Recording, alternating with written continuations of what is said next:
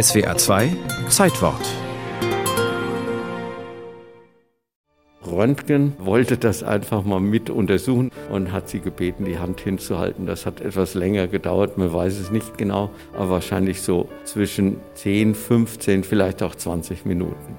Eine kleine Weile für Bertha, aber eine große Entdeckung für die Menschheit.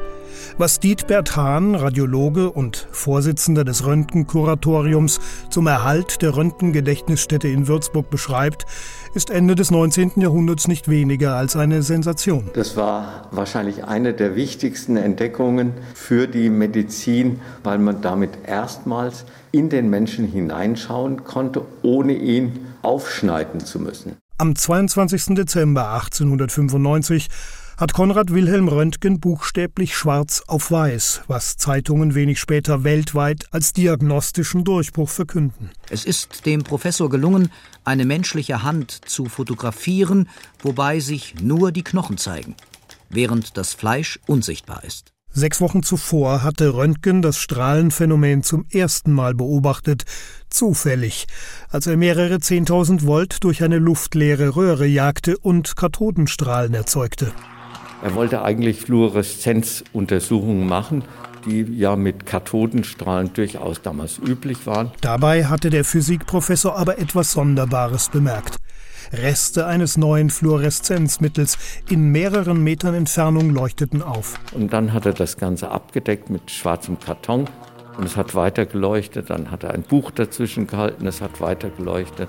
Dann hat er eine Holzplatte dazwischen gehalten und immer noch ging die Strahlung durch. Und da wusste er, wie er später geschrieben hat, das ist eine völlig neue Art von Strahlung, die bisher keiner beschrieben hat. Die Nachricht der sensationellen Entdeckung geht um die Welt. Röntgen selbst bezeichnet das Phänomen als X-Strahlen, wobei X für das Unbekannte steht. Doch schnell setzt sich der Begriff Röntgenstrahlen durch, was ihrem bescheidenen Entdecker eher unangenehm ist. 1901 wird Röntgen für seine bahnbrechende Entdeckung in Stockholm mit dem ersten Physiknobelpreis überhaupt geehrt.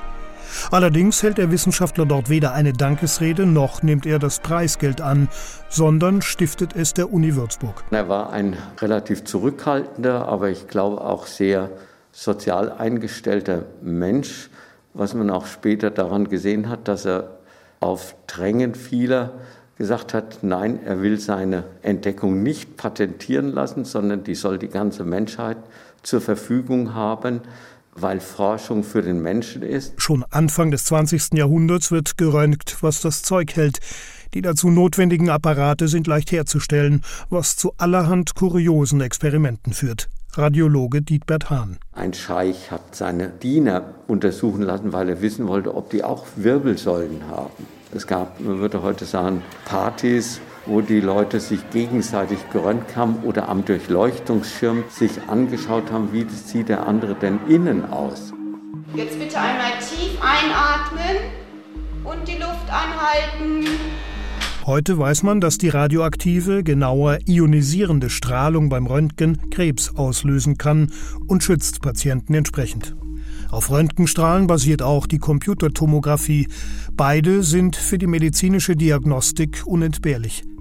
Heute werden Röntgenapparate aber auch zur Gepäckkontrolle an Flughäfen verwendet oder um Farbschichten alter Gemälde zu untersuchen. Das alles hat Wilhelm Konrad Röntgen nicht gewusst, als er die Strahlen entdeckt hatte, aber vielleicht geahnt. Wir werden sehen, was wir sehen. Der Anfang ist gemacht. Die Weiterentwicklung wird mit der Zeit folgen.